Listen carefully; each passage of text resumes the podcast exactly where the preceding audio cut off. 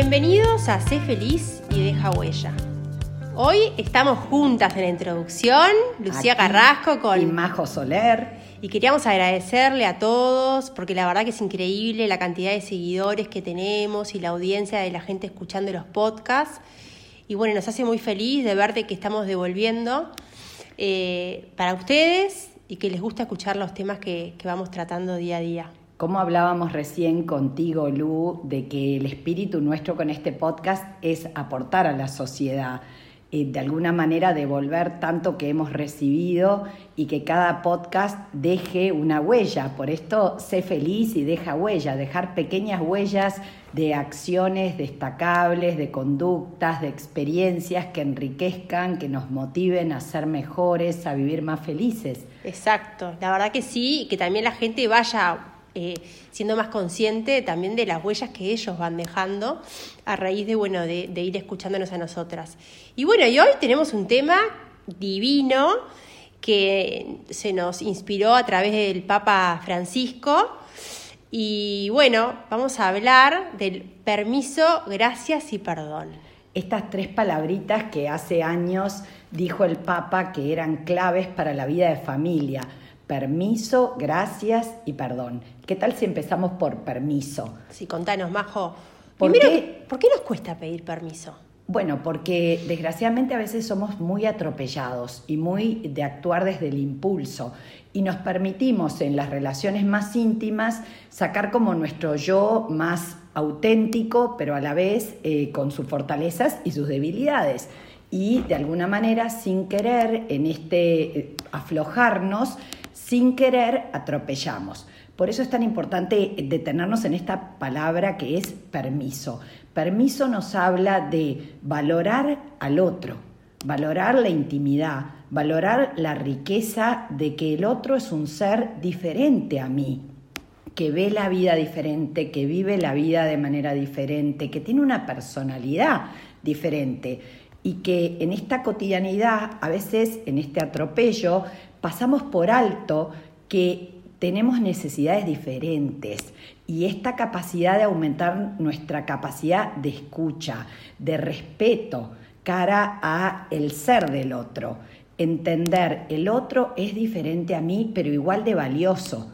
No es que yo estoy en un plano superior o que yo tengo la verdad y movernos del lugar de el bien y la verdad, del lugar de bajar línea y esto es así porque a mí me parece, el a mí me parece, a mi manera, como yo quiero, cuando yo quiero, son estos pequeños atropellos de la cotidianeidad.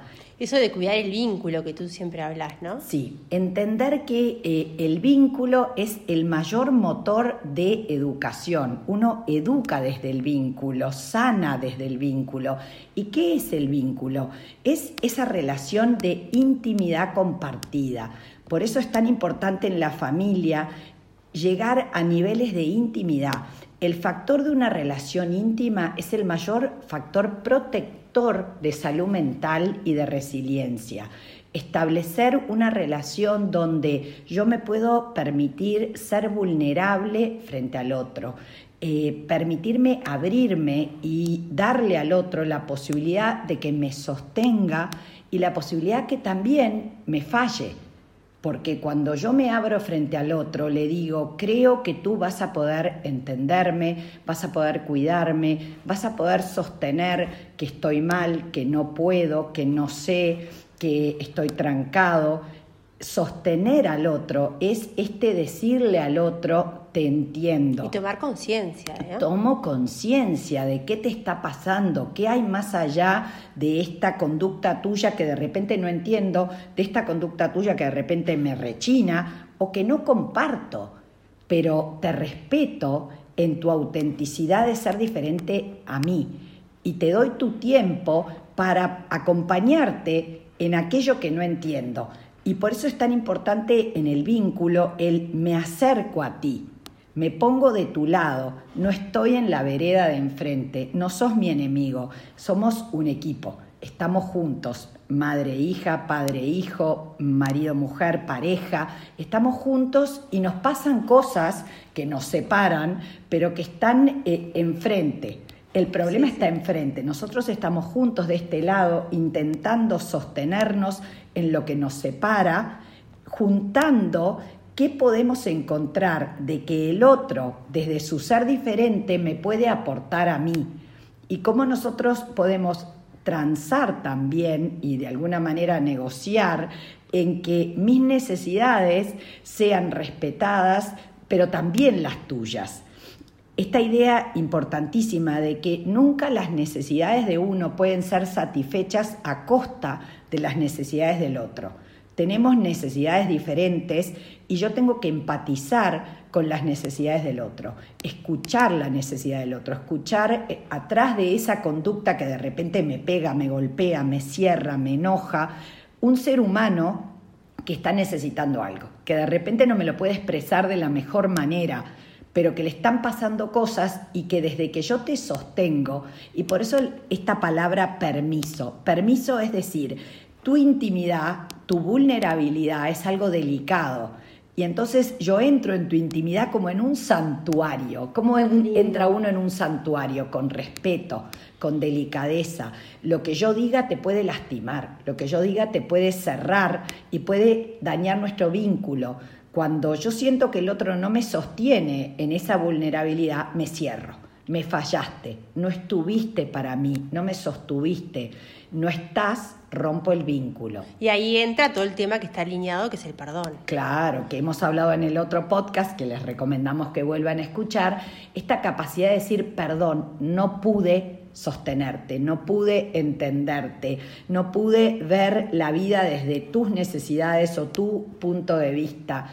Perdón, practicar el perdón, practicar la humildad de descentrarme de mí y aunque no reconozca todo tu punto de vista, la apertura a reconocer una parte de cómo tú ves la realidad. qué importante es eso de, también de, perder el miedo o perder, eh, bueno, de, ser tercos de usar la palabra, ¿no? Porque esa palabra capaz que, perdón, capaz que vos, nos, como decís ahora, no estás 100% de acuerdo y todo, pero al, vínculo con el otro cambia todo. Ya empezar pidiendo perdón. Y un perdón auténtico. auténtico porque muchas personas dicen, ah, no me digas perdón como a los locos es, no, de verdad, te pido perdón porque no me di cuenta de esto, o no estuve, o no pude. Un perdón que además se aterrice en algo concreto, que el otro realmente perciba, no, claro, me está pidiendo perdón por esto y esto y esto. Claro, que, relacione todo ese tema de volver al vínculo. Volver al vínculo y siempre acordarnos de las necesidades, entender que atrás de una emoción displacentera siempre hay una necesidad insatisfecha dialogar con mis sentimientos, entenderlos, por qué estoy enojada, por qué estoy frustrada, por qué me puse el balde. ¿Cuántas veces que en la cotidianidad nos ponemos el balde y nos damos manija con esa linda frase de razonada sin razones, porque empezamos a razonar para autojustificarnos en nuestro único punto de vista, poniéndonos en el lugar del bien y la verdad. Yo tengo la razón y estuvo mal la otra o el otro, este hijo o mi pareja, por esto y esto y esto, y me voy autojustificando en la única mirada de mi realidad. La posibilidad de con humildad y respeto poderme mover del lugar de la omnipotencia, de yo tengo toda la razón, y entrar en cómo será ver la vida desde el otro, qué le habrá pasado. Abrirte. Abrirme, a qué parte de razón le puedo dar. Y esto tiene que ser muy desde la... ¿Por qué me lo dice? ¿Por qué me lo dice? ¿Por qué le pasó tal cosa? ¿Por qué me falló? Y ver esa falla no la hace queriendo, no la hace para lastimarte, es que es un ser diferente el permiso me abre al otro es diferente. El otro es tan valioso como yo y me descentro de mi punto de vista para con autenticidad y apertura conectar. Conexión es una palabra mágica en los vínculos. Es encontrar el punto de encuentro. Danos algunos ejemplos así Mira, te, cuento, ayer hablando con una paciente, se había peleado con su marido porque no le había podido eh, resolver un tema que ella necesitaba y entonces habían quedado de irse a un lugar y ella dijo, no voy nada. Y se fue. Y me decía, yo cada vez que me enojo me voy. ¿Cuántas veces que nos vamos? Porque me fallaste, porque me dolió, me voy. Y me dijo, me fui a trabajar y me pasé todo el día dándome manija con eso. Vino a terapia de tardecita y era, bueno, vamos a tratar de ver qué le habrá pasado a tu marido que te dijo que no. Y bueno, sí, lo que pasa es que él está con pila de problemas en, el trabajo y entonces está muy acelerado, no, no logra salir de eso. Yo soy muy insistente y yo quería que me ayudara en una cosa y él, la verdad que está con la cabeza en otro lado. Empezamos a tratar de ver junto con ella la vida como la está viviendo él. Y, y nos cuesta porque, como hablábamos con ella, nos adherimos a aquello que nos lastimó, quedamos pegados a la emoción displacentera. Siempre recordemos que las emociones displacenteras tienen tres veces más potencia que las placenteras. Entonces nos convocan con demasiada fuerza y hay que hacer un esfuerzo, muchas veces como cuasi sobrehumano, por despegarnos. Y le explicaba a ella que para despegarnos de las emociones displacenteras, a veces hay que recurrir a ciertas herramientas, como ir a una música que me hace bien. Ella me decía, sí, yo pongo unas canciones que me tiran pum para arriba. Le digo, perfecto.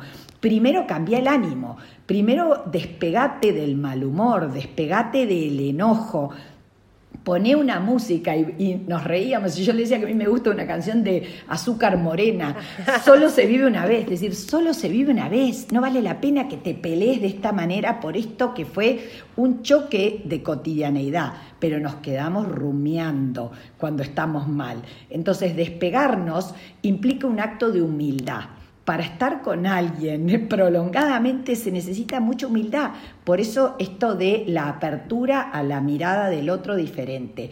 Y buscar conexión desde algo bueno también. No metas el cuchillo en la herida todo el tiempo y vuelvas una y otra vez sobre el mismo tema. O, también involucres otros, porque a veces te pasa que estás enojado puntualmente y ya vas y buscas todas las otras cosas que te enojaron y sí, La, la lista de agravios que se llama. Te saco a relucir toda la cantidad de temas. No, no, no. Cuando discutimos de papas es de papas, no de boñatos y zapallos una cosa por vez. O también buscamos aliados dentro de la familia y nos aliamos con alguno de los hijos en contra del otro. Eh, cuidadito con las alianzas. El problema es con esta persona, es puntual, no lo generalizamos a todas las otras veces que me lastimaste, que me fallaste, que no estuviste. Es vamos a hablar sobre esto, pero sobre todo vamos a hablar desde la apertura, empezar con este permiso eh, no quiero discutir, como hemos dicho en otros podcasts, siempre con la mano en la rodilla del otro. Vamos a mirar esta situación, pero desde que estamos juntos para entender esto, con esto de empiezo reconociéndote algo, de la parte de verdad que puede haber en lo tuyo o la parte de las circunstancias que te pueden haber llevado a. Y como yo te estoy reconociendo, te pido que a ver si tú sos capaz de hacer lo mismo. ¿Qué parte mía podés reconocer? y yo te pido perdón por esto y esto, tú me podrás pedir perdón por algo también. Es un ejercicio, es un entrenamiento. Las relaciones humanas hay que trabajarlas, hay que entrenarlas, hay que ejercitar este permiso, perdón y gracias. Bueno, de ese quería hablar. A ver, gracias. Qué linda palabra, gracias. Sí. Trae eh, esa palabra. Bueno, eh, primera cosa, el gracias tiene que ver con una postura en la vida que es la postura del agradecido, es la postura del que reconoce todo lo recibido y reconoce muchas de las cosas de la vida como un don. Decir, pucha, digo, eh, cuánta cosa inmerecida que tengo a favor, cuántas veces que he recibido eh, más de lo que he dado. Es cómo me paro también frente al otro para pasar el colador y quedarme con lo bueno esa capacidad de eh, estar filtrando las veces que no pudiste, las veces que me fallaste y recordar más las veces que sí estuviste, las veces que dije no me equivoqué en haberte elegido, poniendo el foco sobre eso. Y entonces desde allí me surge el gracias, pero tener la capacidad de practicar el gracias, mucho con los que viven conmigo. Gracias por ese Porque pequeño se contagia, ¿verdad? Se contagia. Usar el gracias es como que decís, bueno, escuchás gracias a una persona y decís, uh, qué amable, pero qué lindo. Sí, tal cual. Entonces, el permiso es el qué te parece, es el condicional también. Podría ser que, no es esto es así, es podría ser, te parece sí y estoy dispuesto al no. Y entonces distinguir que la exigencia no da lugar al no. Es el reclamo, es la exigencia que es drástica, solo pongo mi punto de vista en juego. El permiso nos abre al podría ser y qué tal si esto y estoy dispuesto a, que a que busquemos opciones juntos y a que yo ceda una parte y desde que yo cedo, lidero a que tú también cedas. Y ahí me parece que es importante también eh, destacar que cuando uno cede, naturalmente ve que la otra persona, o sea, empieza a ceder. Sí, y que a veces se cosecha con el tiempo. Exacto. Es que yo lo tengo que practicar con grandeza con esa grandeza de todavía no me estás devolviendo, estoy sembrando para cosechar más tarde, porque nadie se resiste a ser bien querido. A veces hay que uno pegar un paso atrás para que el otro avance y después el otro va a ceder.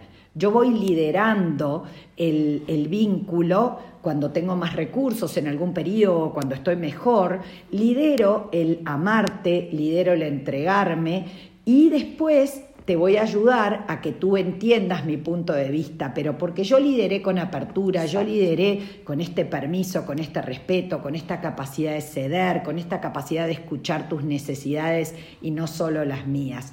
Estoy sembrando para cosechar más tarde. El otro día escuchaba un podcast de que hablaban justamente de eso, de, la relación de pareja, y, ponían ejemplos de una pareja puntual, que bueno, que estaban como tratando algún tema, y, y lo que hizo una de las partes era decir, bueno, yo no le voy a decir más a la persona, me molesta esto, me molesta lo otro. Cuando haga lo que me molesta, voy a empezar a responderle como me gustaría que me responda. Qué lindo. Entonces es como que eh, se fue generando ese de que la otra persona captó el mensaje. Uy. Sí. Qué bien que me responde. ¿eh? Entonces, con el tiempo, la otra persona empezó como a imitar esa manera de comunicarse. Liderando una nueva manera de comunicarse y no comunicarnos siempre centrados en el problema el gracias es ese reconocimiento, qué lindo esto, gracias por lo otro, qué detalle que tuviste hoy, eh, y practicarlo desde el mensajito cotidiano. Me quedé pensando, qué bueno hoy de mañana, que, que, me preparaste el jugo de naranja, qué divino ayer, que nos quedamos mirando la tele juntos y no te fuiste a dormir antes. Qué importante, ¿no? Esos detalles que van sumando. Sí, y con los hijos es muy importante porque es lo que se llama educar en positivo es no educar tanto marcando el defecto o lo que le falta al otro, como destacando, reforzando las conductas positivas, ser un detective de fortalezas del otro, ser capaz de, mira qué, qué, cálido que fuiste, qué abrazos divinos que das, qué mimoso que sos, qué prolijito que estuviste, uy, cómo hoy eh, te fuiste a dormir a la hora que había que irse, qué bien la pasamos juntos mirando esta película, qué bueno que me acompañaste a tal lado, devolver con comentarios positivos es una manera de dar gracias también. Sí, qué lindo abajo todo lo que decís y ah, se me viene a la cabeza que todo esto que estás hablando también lo que te ayuda es a ser más feliz. Totalmente. Por eso hablamos de felicidad, porque felicidad es cuidar los vínculos, felicidad es desarrollar herramientas para conectarnos desde nuestra intimidad, para generar esta conexión que nos satisface, que nos llena en plenitud. Trabajemos estos hábitos emocionales saludables y seremos más felices. Exacto, qué lindo. Bueno, me parece que por hoy eh, quedó bastante información para ustedes y bueno, un lindo podcast que, que se nos ocurrió así grabar medio de... Estas pildoritas de buena onda, ¿verdad? Tal cual, tal cual. Bueno, muchas gracias a todos y nos vemos en el siguiente episodio. Nos vemos prontito.